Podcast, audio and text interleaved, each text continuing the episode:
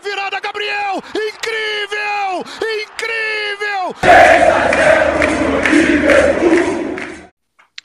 Bom dia, boa tarde ou boa noite para você que está ouvindo a gente. Seja muito bem-vindo a mais um episódio do nosso podcast Minuto 43. Hoje, começando em alto astral, depois de alguns episódios um pouco cabisbaixos, tristes, é, desesperados com a situação do time, hoje vamos falar de duas vitórias convincentes, eu acho que dá para dizer, do Flamengo contra Bahia e São Paulo pelo Campeonato Brasileiro, 3 e 4 a 0 respectivamente. Hoje eu estou aqui com meus dois amigos Marcos Anchieta. Salve, salve, galera. Depois de uma vitória dessa, a gente está com a astral até melhor. E Pedro Guevara. Salve, salve. Finalmente notícias minimamente boas há 12 dias da final da Libertadores. É, algumas não tão boas quanto o edema no Rodrigo Caio que foi constatado. O Flamengo divulgou essa informação agora há pouco, mas isso é assunto para outro episódio pré-final. É, hoje a gente vai falar, como eu já disse, do Flamengo e Bahia, um jogo marcado por um erro grotesco de arbitragem. Eu que não estive aqui no último episódio é, por um problema na garganta e não estava podendo falar. É, não pude falar do absurdo que foi a arbitragem contra a Chapecoense, porém, hoje estou aqui e posso falar do absurdo que foi a arbitragem contra o Bahia, um pênalti inexistente marcado. O Diego é, dá a bicicleta, a bola pega no peito, barra ombro do Conte, o juiz marca um pênalti. É, acho que o Flamengo venceria o jogo, é, tem um time melhor que o Bahia, não vinha fazendo um jogo ruim, mas é importante a gente destacar aqui os erros, é, também quando eles não são é, contra a gente, para mostrar que a gente quer uma arbitragem melhor para todo mundo, não só para o Flamengo. Bom, vou começar perguntando pro Guevara o que, que ele achou desse jogo contra o Bahia. Toda trajem à parte, já que é, ela é um personagem presente em praticamente todos os jogos. É, como a atuação do Flamengo, o que, que você achou nessa partida? É, eu acho que nem tem como falar só do, do, jogo contra o Bahia sem, sem também falar do jogo contra o São Paulo, porque é, você não estava aqui no, no, no, nosso último episódio, mas certamente ouviu a gente falando e é, o tratamento que a gente teve depois do jogo contra a Chape, os 2 a 2 lá em, em, Chapecó, foi de acabou a disputa pelo Campeonato Brasileiro, pelo menos no que diz respeito ao Flamengo. É, o Flamengo, acho que enterrou qualquer oportunidade chance, é, qualquer oportunidade, qualquer chance de, de brigar pelo título do Campeonato Brasileiro depois daquele jogo contra a Chapecoense. É, e aí, dito isso, é, eu acho que também não é coincidência o Flamengo ter feito duas atuações tão boas em sequência depois desse jogo. Se a gente analisa é, o Flamengo até o jogo contra o Chapecoense, o Flamengo, ok, uma amostra pequena, ainda vai ter jogo contra o Corinthians e jogo contra o Internacional com o time titular. É, mas querendo ou não, o Flamengo até o jogo contra a Chapecoense vinha sendo um e o Flamengo pós jogo contra a Chapecoense é outro. E acho que atuação contra o Bahia com erros de arbitragem à parte, até porque esses erros também aconteceram no jogo contra a Chapecoense, é, mostra um time muito mais leve, muito mais solto, muito mais tranquilo. É, acho que também, é, que, repetindo, acho que também não é pura coincidência é, o fato dessas atuações virem bem mais consistentes, bem mais leves.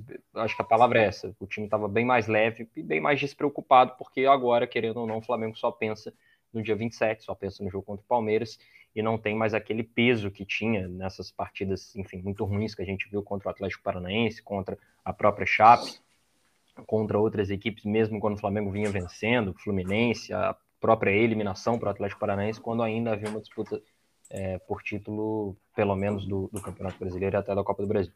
Então, acho que de, de certa forma o, o destaque que eu faço pelo menos inicialmente, de, desses dois jogos, né, Bahia e São Paulo, é esse. O, o Flamengo, depois de, é, é enfim, não digo nem abandonar o campeonato, porque o campeonato que abandonou o Flamengo, é, mas depois do Flamengo ser abandonado pelo Campeonato Brasileiro, é, a pressão é muito menor, né, porque agora a pressão ela é voltada só para um jogo que acontece daqui a 12 dias.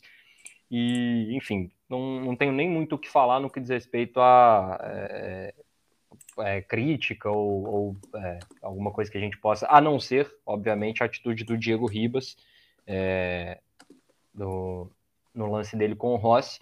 Mas achei, é, ainda vamos falar do jogo contra o São Paulo, achei uma atuação muito consistente do, do Flamengo contra o Bahia.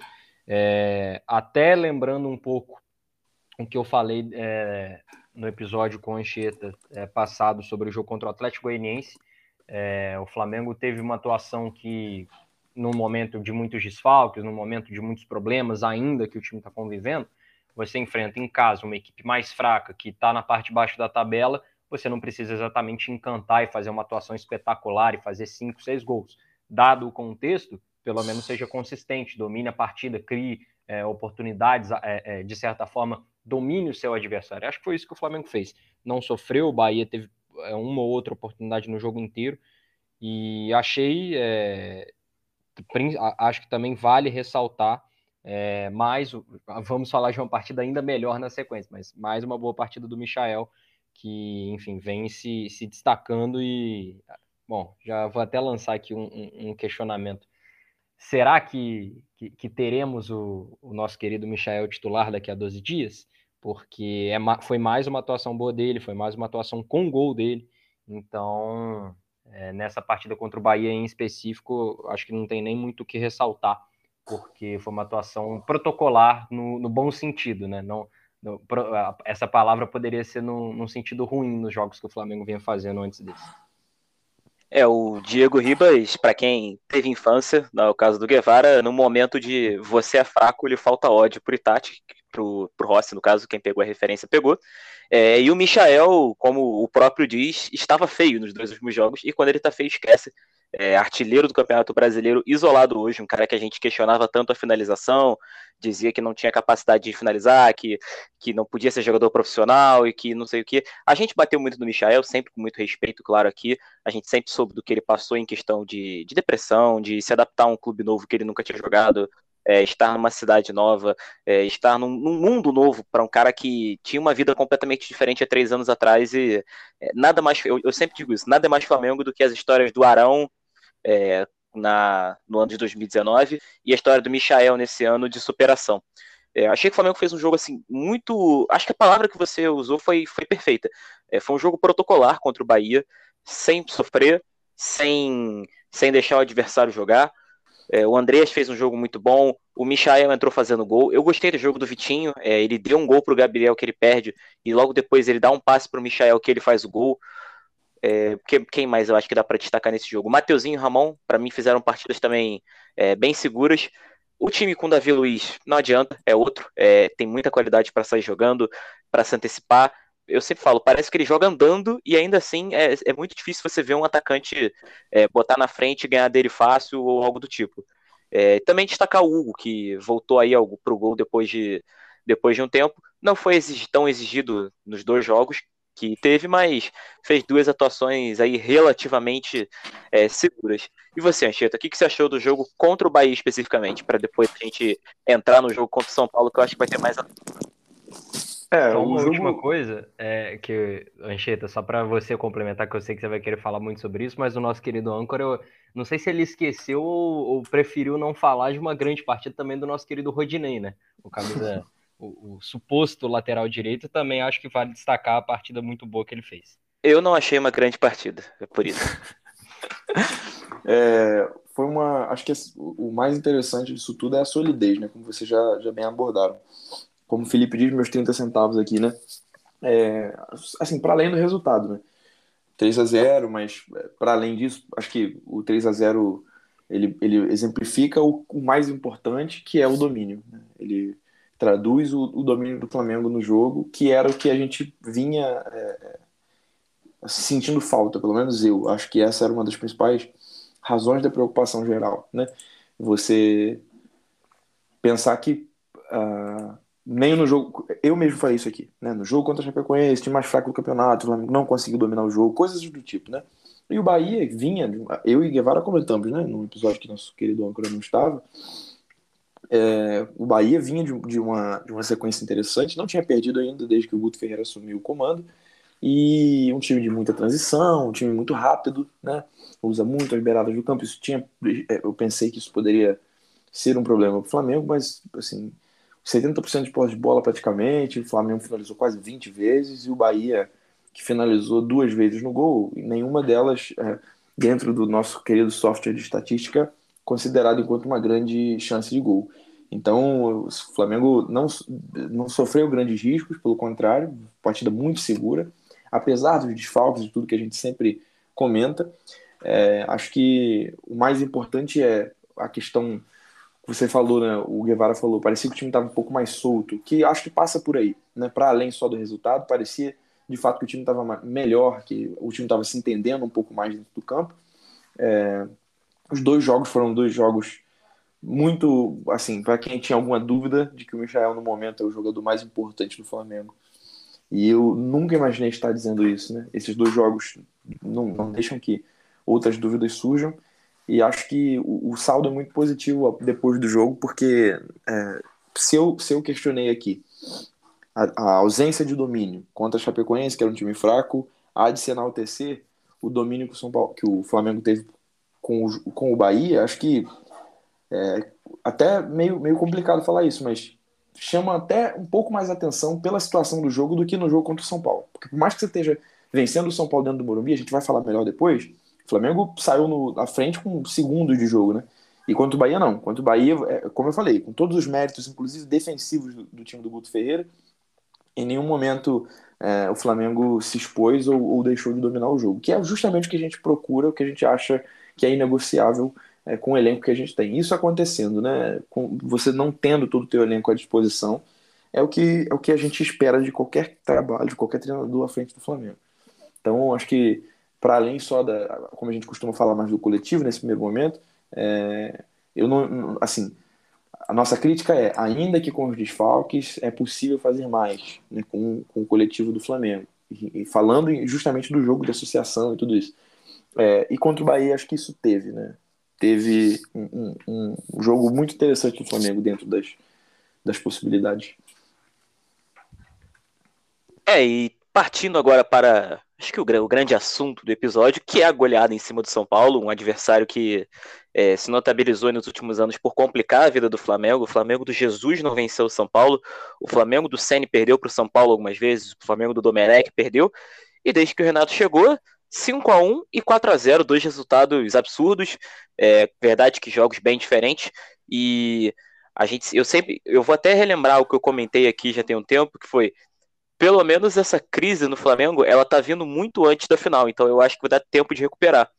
E é justamente o que aconteceu. É, quando, quando Palmeiras e Flamengo alcançaram a final, é, o, o, o, prognóstico era: o Flamengo vai passar o carro, vai atropelar. E a gente aqui sempre teve paciência de dizer: não, não vai ser assim. O Palmeiras tem um time bom, o Abel é um grande técnico. É, não vai ser assim. Na final as coisas mudam, o jogo é diferente. E aí também de umas semanas para cá parece também que a imprensa, a grande mídia e muitas pessoas é, falaram o contrário, que o Palmeiras ia passar o carro e o Flamengo ia ser atropelado. Agora o Flamengo vem de dois bons jogos, uma goleada contra o São Paulo. O Palmeiras vem um jogo ruim contra o Fluminense, que ele foi derrotado no Maracanã, então. De virada, né? De virada com dois gols do Iago. Então a gente já pode esperar aí nos próximos dias muita gente falando que o Flamengo Malvadão voltou e o Palmeiras vai tomar uma surra. É, eu, eu tento sempre ter uma visão mais ponderada da situação. Eu sempre falei que esse confronto seria equilibrado. Se o Flamengo conseguisse recuperar 10 dos 11 titulares, é, faria um jogo é, para ser campeão. É, e o Palmeiras, um time completo, também tem todas as chances de ser campeão. É, mas, bom, fazendo só esse pontinho de esse, esse parênteses aqui, é, o jogo contra o São Paulo foi decidido muito rápido. O Gabigol abriu o placar com é, 23 segundos de jogo, com pouco menos de 5 minutos. O Bruno Henrique fez 2 a 0 Aos 9, o Calério foi expulso e aí o jogo praticamente acabou, porque o São Paulo estava perdendo para um time mais forte, é, com uma equipe que não, não atravessa um bom momento, briga para não ser rebaixada no brasileiro, treinado pelo Rogério Senna, que ainda não emplacou é, um grande momento no clube, e enfrentando o possante Michael num dia é, feio, como ele mesmo brinca, é, um golaço de fora da, ali do bico da área, no ângulo, e depois um gol que ele é, dribla o Diego Costa, ele chuta, no rebote ele tá no lugar certo, na hora certa. É, a fase do Michael é absurda, as coisas parecem que finalmente estão dando certo para ele. Ele podia ainda ter feito um hat-trick numa bola que, é, se não me engano, eu não lembro agora quem dá o passo para ele, acho que é o Everton Ribeiro, que ele toca para área, o Bruno Henrique acaba não alcançando. Mas foi uma partida absurda do Flamengo, não tem muito o que falar. Foi bem ao estilo Renato de que se você sair atrás de mim, se você sair atrás de mim no placar, você vai ser goleado, porque você vai ter que se expor um pouco. E o Flamengo nesse contra-ataque é, é muito letal vi muita gente também falando que, ah, não, o Michael, ele, ele não foi recuperado pelo Renato. Também acho, eu acho que é um processo de vida do Michael, que passa pelo Jesus, que passa pelo elenco, que passa pela família, que passa pela ajuda é, psiquiátrica e psicológica que ele, que ele Pela buscou. própria pandemia. Exatamente, o Anchieta é um cara é um cara que faz psicologia, então acho que ele pode até falar um pouquinho melhor desse assunto. É, e o próprio Domenech, o Ceni e o Renato tiveram influência nisso, mas eu gosto de falar que o Renato ele, ele sempre extraiu muito desse tipo de jogador, esse, esse ponta veloz de, de drible, de um contra um. Se a gente voltar no tempo no Grêmio, ele teve Fernandinho, Pedro Rocha, Cebolinha, o próprio PP, o Ferreirinha o próprio Everton Cardoso, ele, ele sempre trabalhou bem com esse tipo de jogador veloz que, que gosta do drible. E não é à toa que o Michel tá vivendo a melhor fase dele no Flamengo, é artilheiro do campeonato, briga aí para ser um dos melhores jogadores da temporada. É, alcançou, se não me engano, 18 gols na temporada, é o nosso vice-artilheiro, empatado com o Bruno Henrique, ou atrás do Bruno Henrique do Gabigol, se não me engano agora. É, os números não estão não não não aqui comigo. Mas no geral é isso, acho que o grande destaque do jogo foi o Michel. E a gente pôde ver o nosso time quase completo. Se a gente pegar aí, tirar o Michael em tese e já entrar nesse assunto depois, colocar o Arrascaeta, colocar o Isno no lugar do Mateuzinho, que também para mim é uma, é uma disputa que tem debate, o Felipe no lugar do René e o Diego Alves no lugar do Hugo, que esses dois últimos fizeram partidas bastante seguras, tanto o René quanto o Hugo, é, era o Flamengo completo, e a gente pode ver o Everton Ribeiro jogando muito bem, o Gabigol jogando muito bem, a dupla de zaga muito segura, o Davi Luiz, infelizmente, teve aquele lance que na hora que ele tomou a pancada, eu rezei para um ateu. Foi a primeira vez que, que foi visto um ateu rezando para que não tivesse acontecido nada de, de pior com o Davi. Mas no geral é isso, cara. Foi um jogo assim absurdo, é, bem ao estilo Flamengo Renato. É, eu não, não concordo com, com isso de que o Flamengo não tem nada de tática, que o Renato ele não ele só precisa não inventar, que o Renato ele tem que é, deixar os jogadores jogarem a moda Jesus. Não, o Flamengo do Renato é o Flamengo do Renato, o Flamengo do Jesus era o Flamengo do Jesus, o Flamengo do Senna era o Flamengo do Senna, e o Flamengo do Dome era o Flamengo do Dome. E esse Flamengo do Renato, ele tem alguns defeitos que a gente está sempre batendo, mas eu acho que quando ele vai bem, a gente também tem que tem que se dar a César o que é de César. É, e vocês, o que, vocês acharam desse jogo como um todo? E quando a gente terminar de falar, aí, aí, aí a gente entra naquele assunto que é o Misha titular daqui a 12 dias. Guevara, vou começar então. Vai lá. É, acho que vou falar um pouquinho mais desse jogo do que contra do, que, do pouco que eu falei contra o Bahia, até porque esse jogo ele, ele tem algumas coisas interessantes para serem ditas, eu acho. É, e muito nisso que você falou, Felipe. É, eu já falei aqui que eu sou, eu sou favorável, ainda sou, né, a, a, a favorável à troca de comando no Flamengo. Acho que no momento essa, essa vitória expressiva, histórica, né? Há de se lembrar que o Flamengo não vencia o São Paulo no Morumbi desde 2011, né? Com, com o Renato Abreu em campo, né? E, aí, e na história recente, por mais que com o próprio Renato Maracanã temos, tenhamos vencido é, por 5 a 1 no turno, ainda acho que dá para dizer que o, recentemente, Flamengo e São Paulo, um jogo muito tenso né, por parte do Flamengo. Os jogadores pareciam muito pilhados, isso né, dificultava um pouco a partida, né, com todos os méritos do São Paulo quando goleou e quando venceu bem, inclusive com o próprio Diniz no Maracanã, enfim. É, pensar na troca de comando não tem necessariamente a ver com, como o Felipe disse, não reconhecer méritos quando eles acontecem. É, não acho que a vitória de ontem passe só pela individualidade dos jogadores. Eu acho que isso é o principal. Não vou, é, como é que eu posso dizer, me engambelar aqui, não vou falar o que não é a minha opinião. Minha opinião é que a individualidade pesa muito, é a minha grande é, aposta, acho que é a minha grande esperança para a final, dia 27. Mas ontem, acho que o Renato soube usar muito bem as fragilidades que o São Paulo do Sene, lógico que esse trabalho começando agora, apresenta. E isso, é, vou dar um exemplo muito claro: o Flamengo faz o gol com 23 segundos de jogo.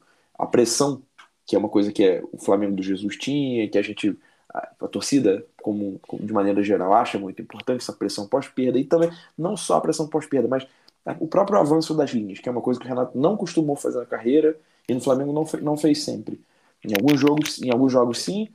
É, por exemplo, a vitória por 3 a 0 contra o Atlético Paranaense no Maracanã, pelo Campeonato Brasileiro, o Flamengo acho que foi o jogo onde, taticamente falando, do ponto de vista da organização, mais próximo do ideal, entre aspas, é, com, desde que o Renato começou.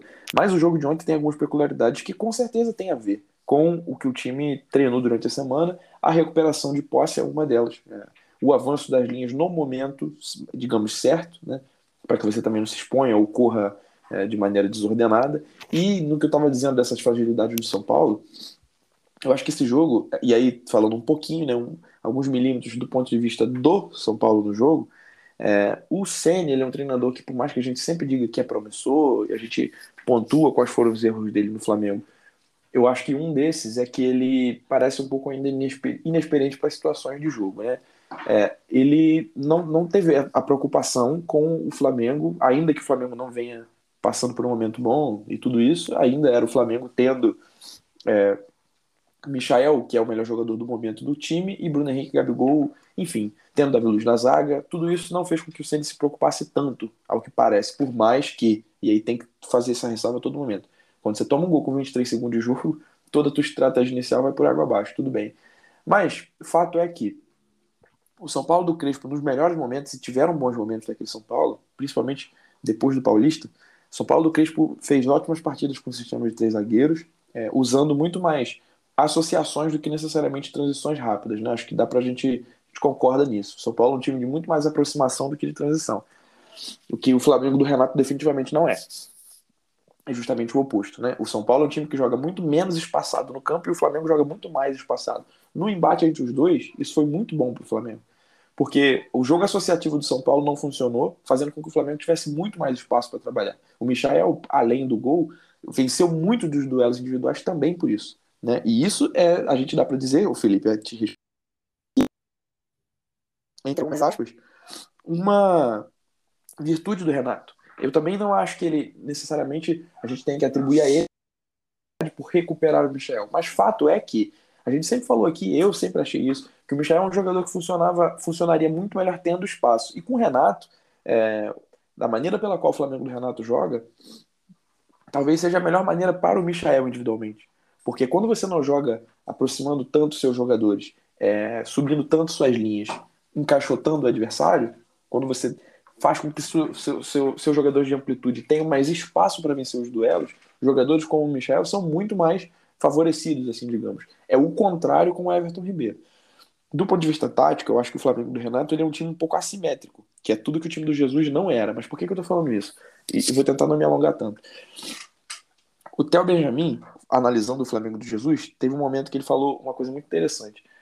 É, ele falou que o Flamengo do Jesus, tirando o goleiro, né, os 10 jogadores de linha, eles formavam quase que dentro da simetria, né, analisando o conceito de simetria no futebol, falando que aquele time tinha mais ou menos o que dá pra gente entender como cinco duplas, inclusive com, destro, com um destro e um canhoto. Se você parar pra pensar, era, era como o time do Jesus. Aquele time funcionava. E o Renato, é, ele, ele, o time do Renato não é tão simétrico. Na verdade, é assimétrico se a gente for pensar que de um lado você tem o Michel e do outro você tem o Everton Ribeiro. Só que isso não é necessariamente ruim. Isso é, você pode pensar aqui em vários times que venceram e que marcaram história que não eram simétricos. A simetria é um conceito tático, ela não é uma regra para o futebol. E, de, e nesse jogo, se você, eu pelo menos entendi assim, o São Paulo tinha meio que uma interrogação. Eu não sei, se, honestamente eu não sei, se o Ceni pensou em começar o jogo com três zagueiros, que seria com Miranda, Léo e Diego Costa, fazendo com que, por exemplo, o Igor Gomes pudesse fazer uma ala e o Reinaldo fosse o outro. Eu não sei se ele começa o jogo assim e quando toma o gol fica meio, meio. a coisa fica meio em dúvida, mas o fato é que durante o jogo parecia que os jogadores estavam meio, meio confusos quanto a isso. O Diego Costa depois virou uma espécie de lateral, mas não tem vocação nenhuma, parecia o Rodrigo Caio naquele jogo contra o Atlético Goianiense, que o Domi colocou de lateral. E o São Paulo estava muito perdido em campo. O, o Flamengo do Renato, aí, como o Felipe disse, na, dentro da sua proposta, que é justamente me dê espaço que eu te ataco, foi lá e venceu o jogo sem dificuldade. Não é que o time do Flamengo, do São Paulo seja fraco ou que necessariamente o trabalho do Senna já tenha que ser super criticado ou coisa do tipo. Mas é muito interessante e acho que a gente já dá para, pelo menos enquanto o Renato estiver no Flamengo, eu não vou esperar um trabalho perfeito. Mas se a gente puder esperar um trabalho que pelo menos reconheça suas virtudes e, e coloque essas virtudes em prática nas situações de jogo, eu acho que já é muito interessante. Porque isso pensando justamente no Palmeiras dá a entender que o Flamengo foi sabendo o que ia encontrar no jogo contra o São Paulo, principalmente jogando no Morumbi. E isso é o que eu mais quero para o dia 27, que o Flamengo vá ao jogo sabendo, minimamente, né? tendo estudado o adversário, é, tentando, assim, a gente pensar que o Flamengo vai saber o que fazer. Parecia que o Flamengo sabia o que fazer com o São Paulo. Ainda que, de novo, com a ressalva do gol muito cedo. Foi, por que eu, eu falei isso tudo da simetria e tal? Parecia um 4-2-2-2 algo perto disso, porque o Bruno Henrique não fez o corredor, só o Michel fez o corredor, justamente eu acho que nessa interrogação do que seria o lado direito do São Paulo. Se o Diego Costa seria lateral, se o Gabriel, se o Igor Gomes faria essa ala de vez em quando. O Marquinhos foi muito mal em alguns duelos, quase como dobrando para segurar o Michel, foi muito mal no jogo, tanto que foi substituído no segundo tempo. Eu acho que logo no. É, o Marquinhos sai, acho que na, na troca, né? Do primeiro para o segundo tempo. Enfim. É, parecia que o time estava muito mais encaixado, sim. O Everton Ribeiro pela direita, abrindo muito mais o corredor para o Mateuzinho, que é uma coisa que eu estava sentindo falta, porque isso é muito típico do Isla, né? Esse corredor ofensivo. E o Michael, do outro lado, assim, absoluto, vencendo a maioria dos duelos, perdendo poucas vezes a bola, que ó, isso é muito importante. No Michael, nos melhores momentos no Goiás, um dos pontos fracos era isso, né? Ele, o jogo se concentrava muito nele, mas ele perdia muita bola. No sentido de perder a posse mesmo. E isso no Flamengo tem sido melhor. Então, assim, para sintetizar, acho o jogo muito interessante, para além só do 4 a 0 e, e, e não que isso tenha que ser diminuído, pelo contrário, é um resultado muito histórico, muito. Eu nunca tinha visto o Flamengo vencer o São Paulo 4 a 0 no Morumbi, por exemplo. E isso dá a medida do que é esse time, esse momento que o time de 19, 20, 21, a gente tá, a gente tem que desfrutar de fato. Mas esse jogo me deu uma, sabe aquele, uma respirada, como a gente diz, né? um, um, um ânimo para o jogo da final, porque é, me alegrou muito ver que o Flamengo sabia o que fazia em campo, que o jogo foi uma coisa muito mais coordenada. Né? E, e eu acho que esse jogo é diferente, como o Guevara falou, o Guevara falou do Bahia, né? Esse do São Paulo eu acho que é definitivo. Ele é totalmente diferente da, dos, das péssimas partidas que o Flamengo vinha fazendo. Não só por conta do resultado. É... Mas vou passar para vocês Não. agora. que isso, imagina, sempre, sempre bom te ouvir. É... Sim, eu, eu acho que esse jogo contra o São Paulo ele, ele é até um pouco difícil de, de analisar, porque, querendo ou não, os 10 primeiros minutos eles acabam com o jogo. É, não, tô aqui querendo de maneira alguma desmerecer o 4 a 0 ou falar que não foi tudo isso. Claro que foi, é um resultado histórico, é, sem dúvida nenhuma, mas. Desculpa te interromper, até Digo. porque matar o jogo em 10 minutos é um mérito. Então. Sim, exatamente. exatamente. Eu vi muita gente falar, ah, com 10 minutos não tinha o que fazer. Pô, isso é um mérito do time que acabou com o jogo em 10 minutos. É que nem hum. na final de, da Champions entre é, Liverpool e Tottenham, entende? Pô, com 5 minutos acabou o jogo. Pô, mérito do Liverpool que com 5 minutos não, não deixou o adversário ter condições de virar. É, pelo menos eu penso muito assim. Acho que vocês também. Sim, até porque não, não são só os dois gols. Eu tenho absoluta certeza de que a entrada criminosa do Caleri não aconteceria se o Flamengo não vencesse o jogo por 2 a 0 ali. É, então, assim, até o, enfim, o Flamengo consegue, conseguiu desestabilizar o adversário emocionalmente, não só pela, pela, enfim, pela entrada do Caleri, mas você viu que o São Paulo estava atônito ali no, nos primeiros minutos pelo início absurdo, é, incrível do Flamengo que trouxe é, de volta o, os bons momentos é, do Flamengo com o Renato, que é esse time avassalador, esse time que é, em 5, 10 minutos mata uma partida. É, mas enfim, é muito difícil de, de falar é, é, sobre, sobre o jogo em si, porque não teve muito jogo, né? O Flamengo ele resolveu a partida em 10 minutos e depois foi protocolar para fazer o terceiro e o quarto e transformar numa goleada. então, assim, sinceramente, a, os pormenores do jogo nem tem muito o que falar, mas aí, é, falando de uma maneira um pouco mais abrangente, é, eu acho que esse jogo é justamente o que o Flamengo precisava antes da final da Libertadores. Precisava de uma grande atuação, uma atuação é, que moralmente elevasse a autoestima do time. Não é um 3 a 0 contra o Bahia que, que com todo respeito ao Bahia, que daria isso à equipe. Não é um, um uma vitória é, é, é, consistente contra o Corinthians no Maracanã é, na quarta-feira, por mais que ela aconteça, que daria isso. O Flamengo precisava de uma atuação muito boa, consistente e com um placar expressivo, como foi nesse jogo contra o São Paulo. É, e esse 4 a 0 claro, depende muito. O Flamengo chegar na próxima, no, no próximo meio de semana e tomar uma surra do Corinthians no, no Maracanã, tudo muda, mas é, o mesmo vale se, enfim, foi atropelado pelo Internacional de novo no Beira Rio. É, mas o Flamengo precisava disso, precisava de uma atuação de um resultado desse calibre para retomar essa moral que foi perdida ao longo das últimas semanas. É, até retomando a, a, fala do Anchieta, é, eu, eu, sempre gosto de, de trazer aqui alguns dados históricos. É, a última vitória do Flamengo como é, no Morumbi, como, como o Anchieta bem falou, tinha sido 2011, jogo que o Renato Abreu estava lá, é, como ele disse. E se eu não me engano, esse jogo foi a, É, o Flamengo ganha esse jogo de virada. É, e eu fui olhar assim também, porque essa temporada, né, são, são muitos resultados desse tipo. É, o Flamengo fazendo 4 a 0 contra o Grêmio no, na Arena, o Flamengo fazendo 4 a 0 contra o Santos na Vila Belmiro, é, o 3 a 1 contra o Corinthians, é, que eu até assisti esse jogo junto com a Ancheta, é, a gente até falava, pô, que pena que foi só 3 a 1 porque poderia até ter aumentado o resultado do ano passado, que tinha sido 5 a 1 é... E 5x1 com o São Paulo no Maracanã também. Sim, o próprio 5x1 contra o São Paulo no Maracanã. É, é...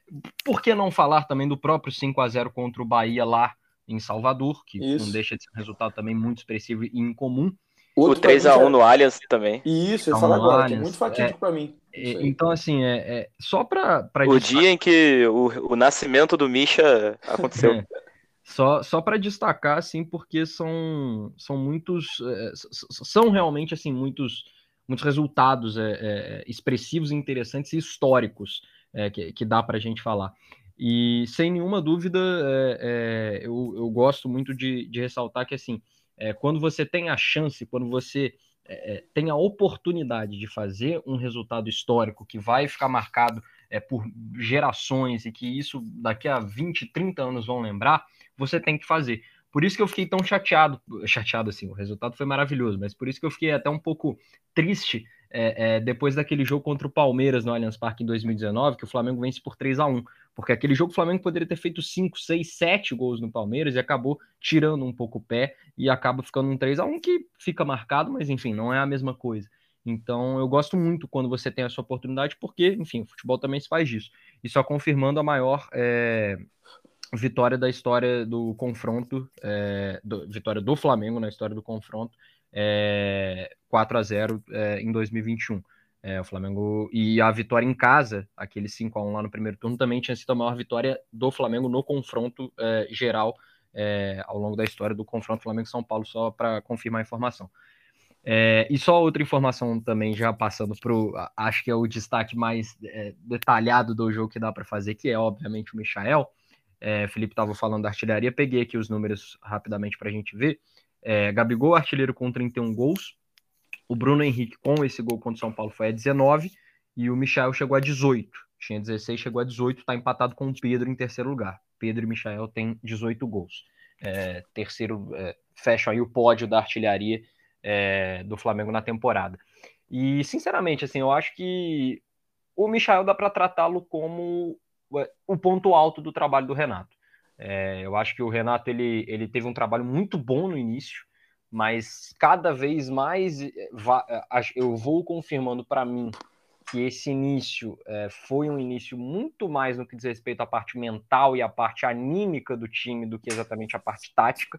Não que, enfim, já repetindo uma fala que também já foi reproduzida aqui, nós não somos aqueles que achamos que o Flamengo não tem tática, que o Flamengo daquele meme que o Abel Ferreira está estudando o Flamengo muito e o Flamengo chega lá sem tática e vai surpreender ele. Não é assim, a gente sabe que não é.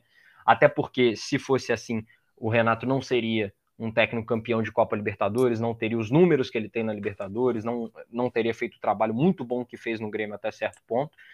É, mas, querendo ou não, esse trabalho a gente está vendo ele evoluir, a gente está vendo esse trabalho decair de nível é, constantemente ao longo das últimas semanas. É, mas ao mesmo tempo também temos que dar aqui o, o, devido crédito, porque o ponto alto dele é resgatar um jogador que custou quase 40 milhões de reais para os cofres do clube e que agora acho que dá para a gente dizer, né? Eu acho que ninguém aqui vai discordar se eu for falar aqui que hoje o Michael é o melhor jogador do time. É, e falar isso é, é, é uma coisa que ah, né, nem vou muito longe, assim, acho que três, quatro meses atrás seria inimaginável, quem dirá um ano atrás. Então, é, acho que isso também precisa ser ressaltado, porque, querendo ou não, é, o, o, Felipe ele já ele vive falando sobre isso e, e acho que é, é, é, muito preciso quando ele fala dos quatro pilares do jogo, né? Físico, tático, técnico e mental. E querendo ou não, se é, a parte mental é um dos quatro pilares do jogo, é, resolver essa questão mental e, e mais do que isso, potencializar um jogador que custou, repito, quase 40 milhões de reais para os cofres do Flamengo é, potencializar um jogador desse nível é, a partir da parte mental é, é sem dúvida nenhuma, um, um, um, ponto de, em que o Renato tem que ser muito elogiado. Então, acho que, que vale ressaltar isso, porque bom, se, se o Flamengo viveu um momento, ainda vive, acho, um momento tão complicado, tão difícil ao longo das últimas semanas, é, de, enfim, como eu falei, ser abandonado pelo Campeonato Brasileiro, cair na Copa do Brasil e viver uma situação que até destaquei isso com o Enxeto no episódio que a gente fez semana passada, de é, é, o quão estranho é você ir para uma final com a sensação que o seu time é melhor, mas que o adversário é o favorito. É, se no meio disso tudo ainda há para ainda há uma maneira de, de você falar que beleza, tem um ponto positivo aqui. Esse ponto positivo é o Michael.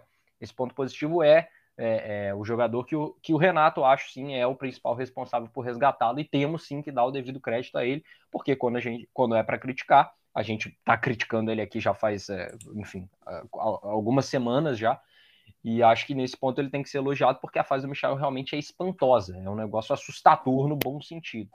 É, e... é só a gente lembrar que, não sei se vocês vão lembrar, do Flamengo 1, Palmeiras 0 no primeiro turno, que tem uma bola que ele pega no meio de campo, hum. sozinho, ele arranca, ele corre, todo mundo fica, agora vai, agora vai. Ele sai na cara do gol, ele chuta meio de bico, só que ele não pega em cheio, a bola vai muito fraca. E ontem contra o São Paulo, a gente tá gravando isso na segunda-feira, ele pega uma bola do bico da área e manda um chute no ângulo colocado e já fez alguns gols de, não, de, de alta dificuldade. Um cara que a gente não. tanto criticava a finalização tem é o artilheiro. Isso é muito, é muito estranho, é muito chega a ser assustador, como você falou, o cara que a gente falava, pô, é o pior finalizador do elenco do meio para frente e hoje é o artilheiro do time.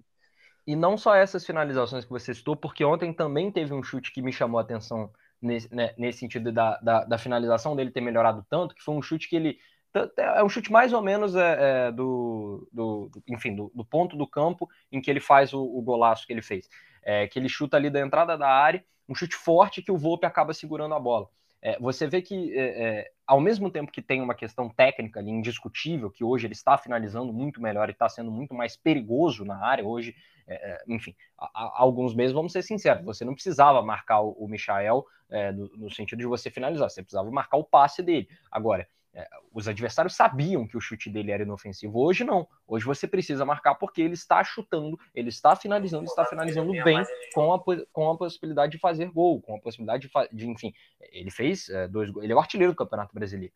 Então, assim, acho que sem dúvida nenhuma é o, é, é, é o grande ponto positivo e o grande ponto até de esperança. Quem diria que a gente estaria falando aqui de Michael ser a esperança do Flamengo no final de Libertadores?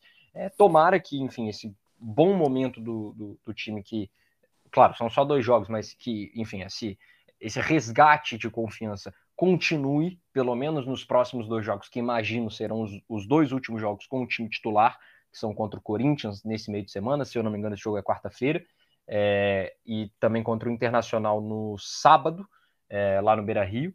É, tomara que tudo dê certo, que, enfim, não que o Flamengo vença os dois jogos, claro que eh, tomara que isso aconteça também, mas não, não, o mais importante não é só vencer o Corinthians e vencer o Inter, mas ter atuações consistentes que não abaixem a moral da equipe, que, enfim, surjam mais pontos positivos, que a gente volte a ver esses jogadores juntos jogando bem, né? É, tomara aí que o Arrascaeta também possa voltar e, e, enfim, pegar um pouco de ritmo nessa reta final.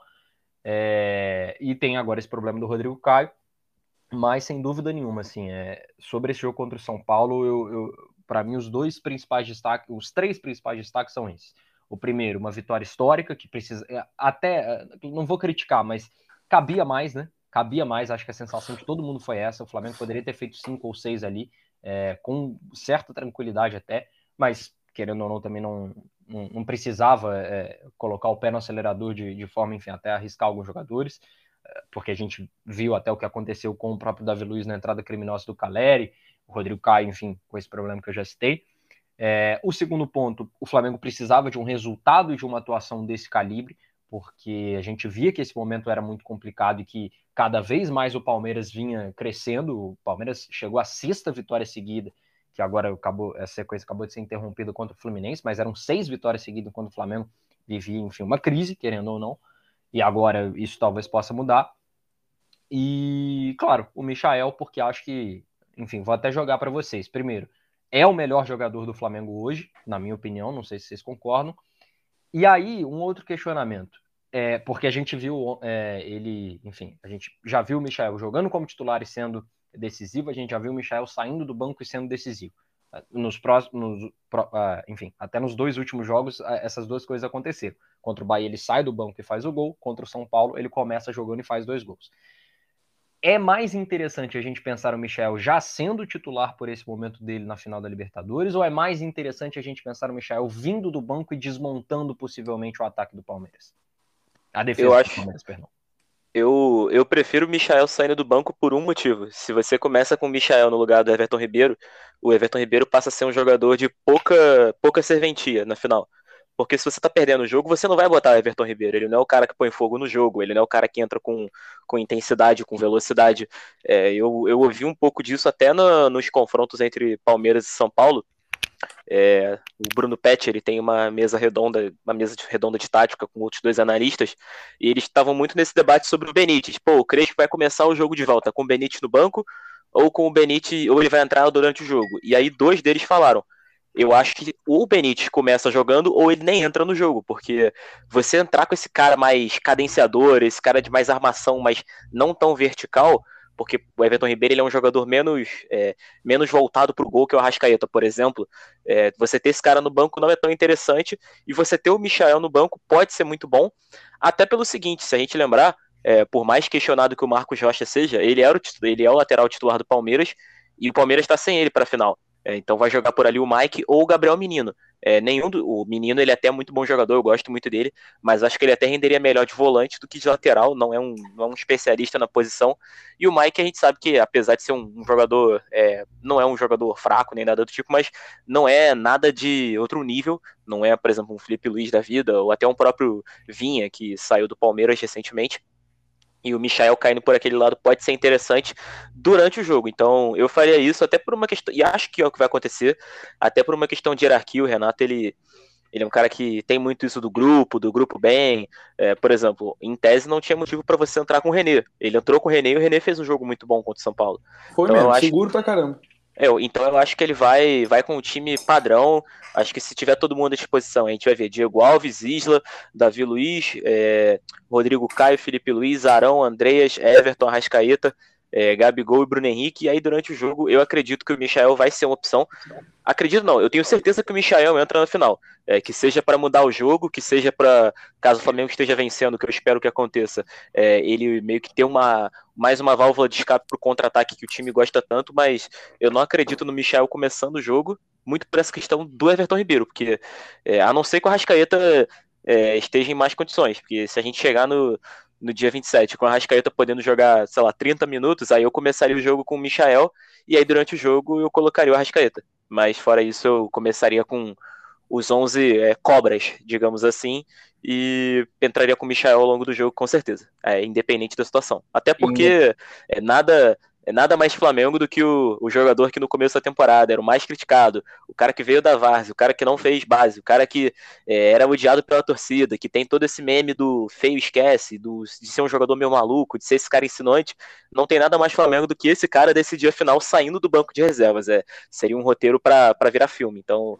eu faria isso independentemente é, é, dele sair do banco ou dele começar jogando, se é, na parte Arrascaeta, Rodrigo Caio, Davi Luiz, é, urge a necessidade do Flamengo melhorar o seu departamento médico, na parte do Michael urge a necessidade do departamento estilístico deixar ele cada vez mais feio até o dia 27 de, de novembro, né? Porque Com certeza. Talvez é um Michael careca.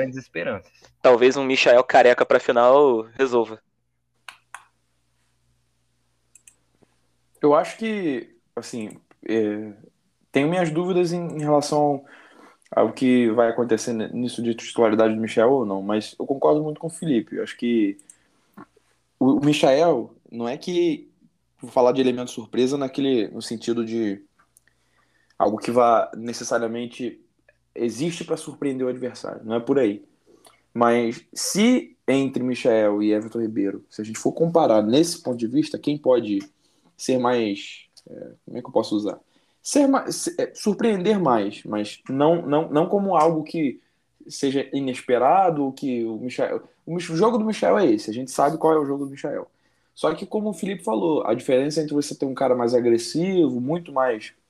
É, parte muito mais para dentro, né, como a gente fala no, popularmente, e você ter um cara da cadência, né, um cara de, de, de ser mais ritmista, como é o Everton Ribeiro.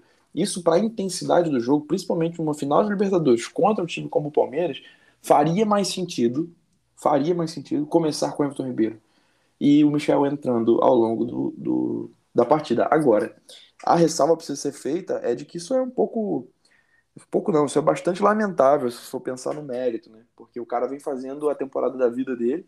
Né? Durante a transmissão ontem, é, não lembro quem foi, mas trouxeram na transmissão, a, a, transmissão trouxe um dado interessante. Já é a melhor temporada da carreira do Michel em números, né, em participações e gol, e principalmente em gols marcados mesmo. É, nem aquela temporada do Goiás, onde ele era o cara do time durante toda a temporada, ele foi melhor do que isso, né, do ponto de vista dos números, do que nessa temporada dele pelo Flamengo. Então, é, é, é assim, é, é até um pouco triste, né, que um jogador que vem merecendo como ele tem merecido não comece o jogo, mas é, entre um e outro, e acho que o Rascaeta não entra nessa disputa, né? ele estando 100% ele vai jogar, ele entra jogando, é, eu acho que o Michel vai rodar, né? vai dançar, mas é, talvez durante um tempo, né? dependendo da situação de jogo, é, ou, ou, sei lá, durante 60 minutos, ou, ou durante 15, né? a gente não sabe o que vai acontecer. Mas acho que assim, minha aposta, se tivesse que um, quem começa jogando, eu acho que o Everton Ribeiro começa também. Por enquanto, Misha no banco, você, Guevara. É, assim, eu. O meu instinto é, também é de falar, é, é, Michael no banco, até para você ter uma, uma, uma arma que você possa usar no segundo tempo. O Flamengo, inclusive, acho que isso é algo até para se pensar para a próxima temporada. É, o Flamengo ele tem pouco poder de fogo para mudar jogos, né? Isso acho que já é um problema desde a época do Jesus, é porque na época do Jesus você não precisava mudar jogos porque os jogos já eram resolvidos ali, então nem se falava muito sobre isso, mas pós-Jesus a gente tem visto esse problema do, do Flamengo não ter é, é, muito poder de fogo para mudar a, o, o, status quo do, das partidas, então assim, é, é, uma opção, é uma opção, assim como você teria o Vitinho, enfim, mas ao mesmo tempo eu acho muito difícil você imaginar uma final de Libertadores onde, o melhor jogador do time naquele momento é, não comece jogando. Esbarra até no, no, no, que vocês falaram sobre hierarquia. É, porque, é, assim, eu entendo também a hierarquia do sentido de Everton Ribeiro é um jogador que foi campeão pelo clube, que, querendo ou não, já é ídolo e já está muito mais tempo na equipe e tudo. Mas quem está jogando melhor é o Michael, né? É, eu, eu, não acho nem que, que, seria um problema no sentido do, do Michael se zangar, não, não é isso. Mas, é, mas no sentido de o, o melhor jogador do time neste momento é o Michael. Então, não, não, não, não me parece fazer muito sentido o melhor jogador de uma equipe, é, no momento, é, não jogar uma final continental. É, eu, sinceramente, não sei responder. Se a final fosse hoje, eu, eu, eu, eu sinceramente não, não, não, sei. Não sei, não, não, não consigo dizer é, qual seria a minha decisão se, se Michel começa jogando, se Michel começa no banco. Claro, a gente está considerando aqui é, um cenário com a Rascaeta. E tomara que esse é. seja o cenário. Mas, é, é, enfim, ainda tem até essa possibilidade que tomara que ela não, não exista. Mas, enfim. É, e... Mas assim, e, e, só um comentário, Felipe. Pode não é, falar. É, eu, eu acho que isso não é nem o que eu acho, assim, o que seria mais certo. Eu acho que vai acontecer. Eu também teria muita dúvida, muita, muita dúvida é, no que fazer se dependesse da minha decisão. É, entre começar com um ou começar com outro, né? Num cenário onde, onde essa vaga ficasse entre, entre Michel, eu acho, eu teria muita dificuldade, porque o argumento, isso que o Felipe mas deixar o Michel no banco é complicado. Sei falar ele de alguma maneira. Né, ainda que ele esteja no melhor momento da carreira, ele ainda não é titular do time, enfim, sei lá. Eu também teria é, dificuldades no que fazer. É, eu acho que o Michael é melhor, entenderia melhor que ninguém o Renato chegar no dia, e acho que ninguém melhor que o Renato para conversar com ele e falar, ó, é, você vai entrar no jogo, você vai disputar essa final, mas o Ribeiro vai começar até porque eu acho que o Ribeiro não tem jogado tão mal. É, contra o São Paulo, para mim, ele fez um jogo muito bom, é, dos melhores dele na temporada. O que ele fez com o Reinaldo foi, foi brincadeira. O Reinaldo, que inclusive ficou chateado que o Michel dominou a bola de letra. É, como diziam, como diz o grande o grande fenômeno na internet Casimiro, o Reinaldo tem que ficar irritado dele ser jogador do São Paulo. Não, no caso, o torcedor tem que ficar irritado com o Reinaldo jogando São Paulo, não o Reinaldo ficar irritado com o Michel jogando bola. Mas até por uma questão do Ribeiro não estar tá jogando mal. E caso você comece com a Rascaeta e Michael, você vai ter que deslocar um deles, e isso não me agrada muito. O Michael, eu, eu sempre tive a teoria de que ele jogaria melhor na direita, porque era na época que o Michel não conseguia concluir as jogadas. Então eu falava que ele faça a jogada pelo lado direito, porque pelo menos ele vai conseguir chutar um, dar um bico pro meio da área e alguém pode desviar a bola. No lado esquerdo agora, ele tá conseguindo chutar e achar os passes da melhor maneira. Então eu acho que ele rende melhor na esquerda. Então, não sei. Acho que eu não. Acho, acho não. Eu não começaria o jogo com o Michael, a não ser que o Ribeiro, sei lá, não esteja bem no dia, né, esteja jogando muito, muito, muito mal. O Michel nos próximos jogos faça, sei lá, seis gols, algo do tipo, é, o que não é impossível, visto que ele tem estado muito feio. Mas eu, uhum. eu, não, eu não começaria com o Michel na final, até porque o Ribeiro é, é aquilo. O Bruno Formiga é um cara que sempre usa esse argumento. É, existe um abismo, é, existe um abismo no nível dos jogadores. E hoje o, o melhor deles dois não está jogando mal. Então o Ribeiro começaria o jogo para mim. É, então é isso. Acho que no geral a gente é, concorda que o Michel mereça, possa até merecer, mas que ele não vai jogar e que é compreensível que ele não comece jogando a final, até porque ele saindo do banco pode ser muito perigoso, né? Eu acho que é muito por aí. Mas é, isso do, do, dos bastidores, né, de, de, entender e tudo isso, acho que óbvio que a gente vai só conjecturar, a gente não sabe exatamente o que vai acontecer, mas eu vou, vou confiar que nisso, né, aquilo que a gente comenta. Nisso, o Renato ele, ele tem todo o mérito de trato com o jogador. Então, eu também ah, vou torcer muito para que isso não seja um problema. Bom, então acho que chegamos ao final desse episódio. Alguém tem algo mais a acrescentar sobre essas duas partidas e sobre o nosso pequeno, pequeno grande Misha? Bom, eu, silêncio que, não. Que, então, que estamos, que estamos ótimos por hoje. É, 50 minutos de episódio. É, vamos ficando por aqui. É, se você quiser participar do, do, episódio, a gente vai fazer um episódio maior agora, é, pré-final de Libertadores, quando estiver chegando a data. É, vamos ver se a gente consegue chamar mais alguém para participar. É, se quiser participar também com a gente, mandar uma mensagem ou até gravar com a gente. É, tá oi? De, você está falando de convidar alguém para o episódio? É isso mesmo que eu, que eu entendi? Alguém que não torça para o Palmeiras. Ah, sim. É hum. importante o, o adendo. É claro, é. é. então segue a gente lá no Instagram, arroba minuto 43, divulga os episódios, mostra pra mãe, pro pai, pra tia, pro cachorro, pro sobrinho, pro professor. E é isso. É, até a próxima e tamo junto.